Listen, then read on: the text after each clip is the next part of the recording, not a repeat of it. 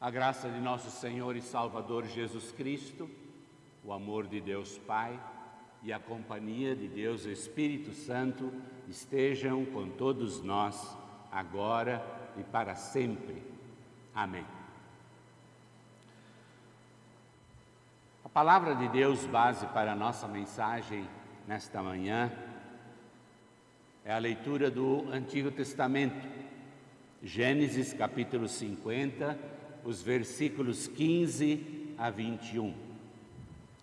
E baseados então nesse trecho bíblico, nós queremos meditar e refletir sobre o seguinte tema: Deus muda o mal em bem. Que Deus abençoe esta Sua palavra nos nossos corações e na nossa vida. E saúdo a todos em nome do Salvador Jesus, que nos resgatou de todos os pecados, nos livrou da culpa dos mesmos e nos beneficiou com a salvação eterna. É o nosso caminho, nossa verdade, é a nossa vida. Meus ouvintes, segundo um levantamento do Departamento de Homicídios e Proteção à Pessoa, vinculado à Polícia Civil, a maior parte dos homicídios dolosos, isto é, com intenção de matar, na cidade de São Paulo, acontecem por vingança. Que resposta você daria à seguinte pergunta? Se alguém lhe magoar, qual destas duas opções você vai escolher? Se vingar e ser feliz por alguns minutos? Ou perdoar e ser feliz a vida inteira? Um menino entrou na sua casa irritadíssimo, soltando impropérios e dizendo que ele vai se vingar do seu colega que o magoou. O seu pai o chama para conversar. E Zeca logo foi dizendo: Pai, eu estou com muita raiva. O Juca me fez de bobo na frente de todos os meus amigos. Eu desejo tudo de ruim para ele e vou odiá-lo sempre. O seu pai, um homem simples, mas sábio, escutou o filho e calmamente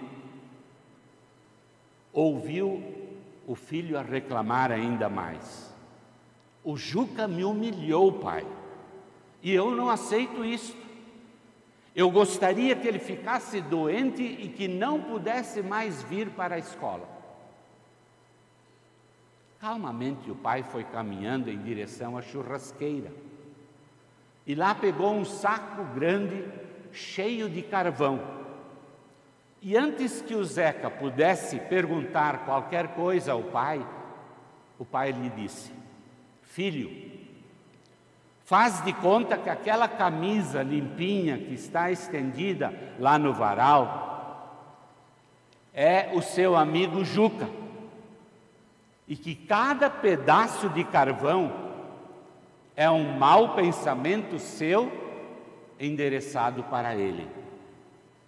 E agora eu quero que você jogue todo esse carvão do saco naquela camisa, até o último pedaço.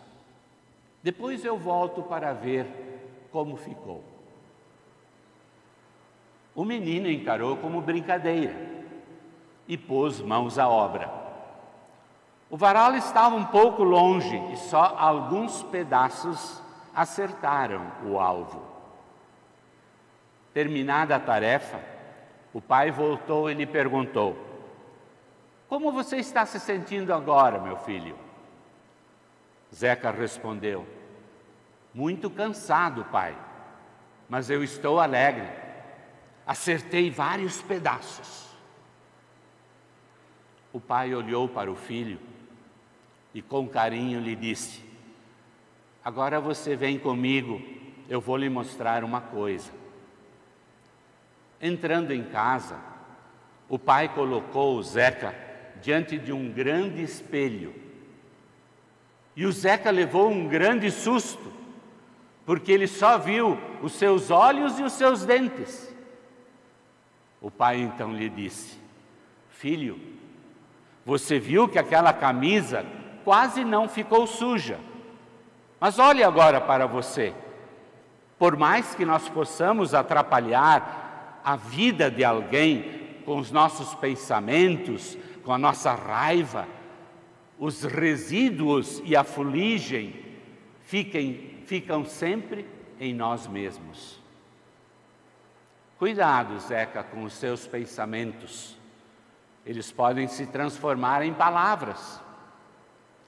Cuidado com as suas palavras, elas se transformam em ações. Cuidado com suas ações, elas se transformam em hábitos. Cuidado com seus hábitos, eles moldam o seu caráter.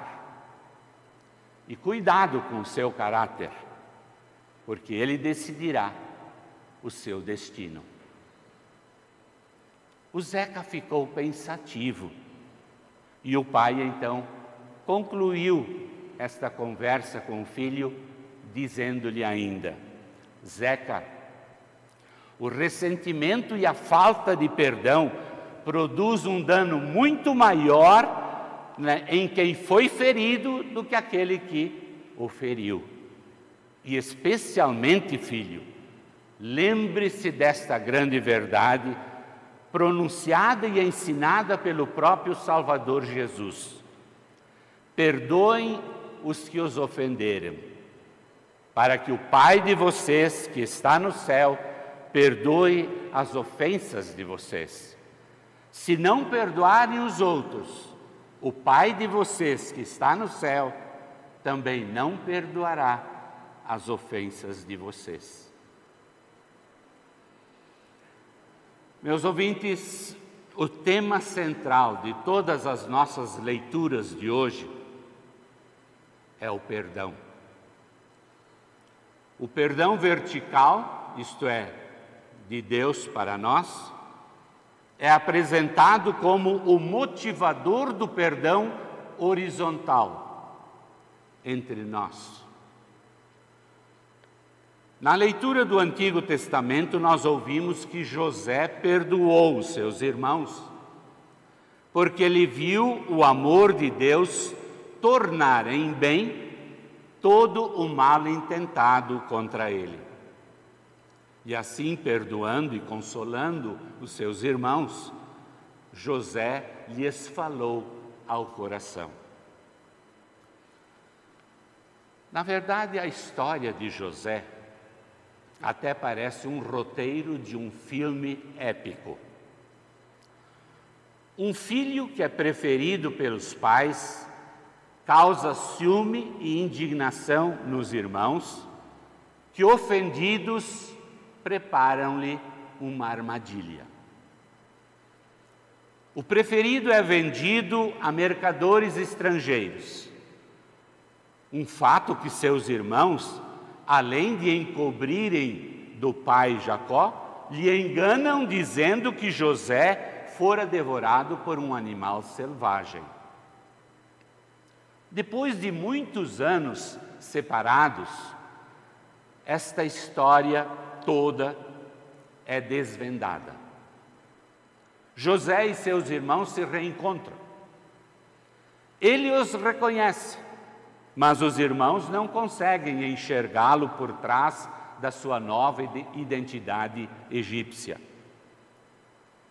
José é inundado por emoções contraditórias. Ele se lembra daqueles sonhos que ele teve tantos anos antes, e ao fazê-lo, o desejo de vingança aflora. Antes, ele fora vítima vítima da crueldade destes seus irmãos. Agora, ele lhes controla o destino. expostos à sua posição de vulnerabilidade, o sentimento de culpa dos irmãos de José se torna evidente. Embora não identifiquem o irmão naquele governador, por fim eles sentem que eles terão de sofrer as consequências dos seus atos ruins. É verdade. Assim como a Bíblia revela as injustiças da vida, também confirma que lá no final as pessoas costumam colher aquilo que plantaram. A verdadeira personalidade de José começa a vir à tona. Ele passara muitos dias e muitas noites questionando o rumo que a sua vida tinha tomado. Agora, enquanto seus irmãos se perguntam sobre o próprio futuro, José percebe e vê que Deus o colocou numa posição tal que lhe permite salvar a sua família, não só da fome, como da própria morte. E então José forja algumas situações que lhe servem para testar a capacidade dos irmãos de reconhecerem o grande mal que eles haviam praticado. São como que exercícios validados por Deus nas mãos de José para tornar estes seus irmãos aptos a se arrependerem dos seus pecados cometidos tanto tempo depois e assim poderem tomar parte do cumprimento das promessas divinas. José não tem o menor interesse de se vingar, mas ele sente o peso do perdão. Emocionalmente vencido, ele rompe em choro várias vezes, uma delas até tão forte que ele teve que se recolher no seu quarto. Mas finalmente, José se revela aos irmãos os quais então descobrem a estonteante verdade. Aquele adolescente que eles perseguiram e depois venderam como escravo e quase o mataram, agora ocupa o segundo posto na hierarquia imperial do Egito. Em sua soberania, o Senhor Deus está cuidando desta família. Conforme ele prometera, desde Abraão, Isaac e Jacó, que a partir deles Deus estabeleceria uma grande nação. José e seus irmãos fazem as pazes e o pai Jacó e todos os descendentes se transferem para o Egito. Faziam 23 anos que Jacó tinha visto José pela última vez. É o final feliz de uma história de doze irmãos. Entretanto, mais algum tempo e Jacó, o pai, morre. Daí Agora, na ausência do patriarca, os irmãos ainda manifestam que temem ser perseguidos, pois o mal que eles haviam praticado fora um pecado com consequências físicas e emocionais muito dolorosas para José. E o receio deles é tanto que, a princípio, eles nem ousam falar pessoalmente com José, mas mandam-lhe um recado em nome do pai já falecido. Pedimos que perdoe a nossa maldade. Mas depois vão até ele, se curvam diante dele e dizem: Aqui estamos, somos seus criados. E assim se dá o cumprimento último dos sonhos de José. A resposta que José daí dá traduz a sua fé heróica. Ele deixa com Deus todo o acerto de erros alheios, dizendo: Eu não posso me colocar no lugar de Deus. É verdade, meus irmãos. Vocês planejaram aquela maldade contra mim, mas Deus, Ele mudou o mal em bem, para fazer justamente aquilo que nós estamos vendo, isto é, salvar a vida de muita gente. E José então fecha todo esse episódio, digamos assim, com chave de ouro, pagando o mal não somente com o perdão, mas demonstrando afeto e carinho, ele acalma seus irmãos, falando-lhe ao coração: Não tenham medo, eu cuidarei de vocês e dos seus filhos. Queridos ouvintes, Deus muda o mal em bem. José perdoou, e com isto ele nos mostra que é possível vocês e eu fazermos o mesmo. A partir do perdão que nós recebemos de Cristo, nós podemos perdoar. No plano de Deus, o perdão é fundamental. Sem o perdão de Jesus Cristo, que nos dá gratuitamente, a nossa vida está perdida e, consequentemente, nós não conseguimos perdoar. Mas, pela ação de Cristo, nós somos levados ao perdão. Afinal, não é por acaso isso que afirmamos todas as vezes que pronunciamos a quinta petição do Pai Nosso?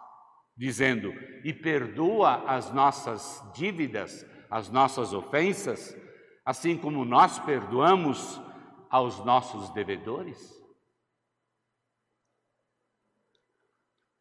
Esta é uma resolução importantíssima. E ela exige uma nova mentalidade. E esta nós ganhamos a partir da fé em Jesus Cristo, desde o santo batismo. Uma nova vida, uma mudança de mente. É claro que nós não conseguimos perdoar como Cristo fez perfeitamente, mas a partir de Cristo, perdão se torna parte da nossa vida e das nossas atitudes. Portanto, quem está em Cristo renasce para um perdão incondicional.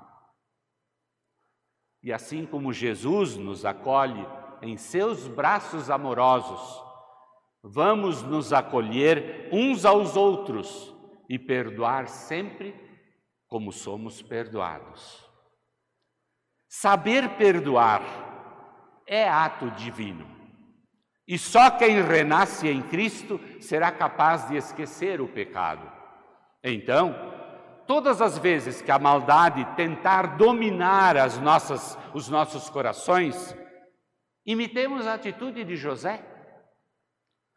Deixemos o amor falar mais alto e, como ele, mantemos-nos sempre na companhia de Deus, como filhos renascidos, que não só perdoam o seu próximo, como também dele se compadecem.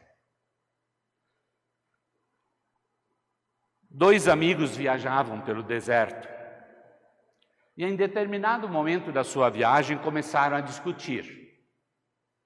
O ofendido calou-se e depois escreveu lá na areia: Hoje o meu amigo me bateu no rosto. A seguir o viagem, chegaram num oásis, onde resolveram banhar-se. Aquele que havia sido esbofeteado começou a se afogar. mas foi salvo pelo amigo. Ao recuperar-se, ele pegou um estilete e escreveu numa pedra: Hoje o meu amigo salvou a minha vida. Intrigado, o outro perguntou: Por que depois que eu te bati, você escreveu na areia? E agora você escreveu na pedra? O amigo respondeu: Quando alguém nos ofende, nós devemos escrever na areia.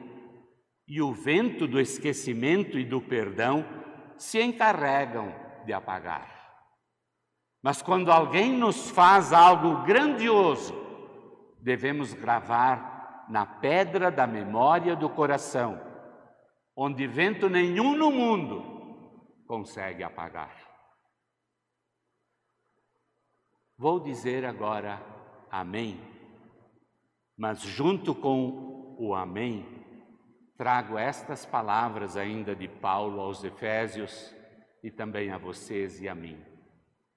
Sejam bons e atenciosos uns com os outros. Perdoem uns aos outros, assim como Deus, por meio de Cristo, perdoou vocês. Amém? Amém.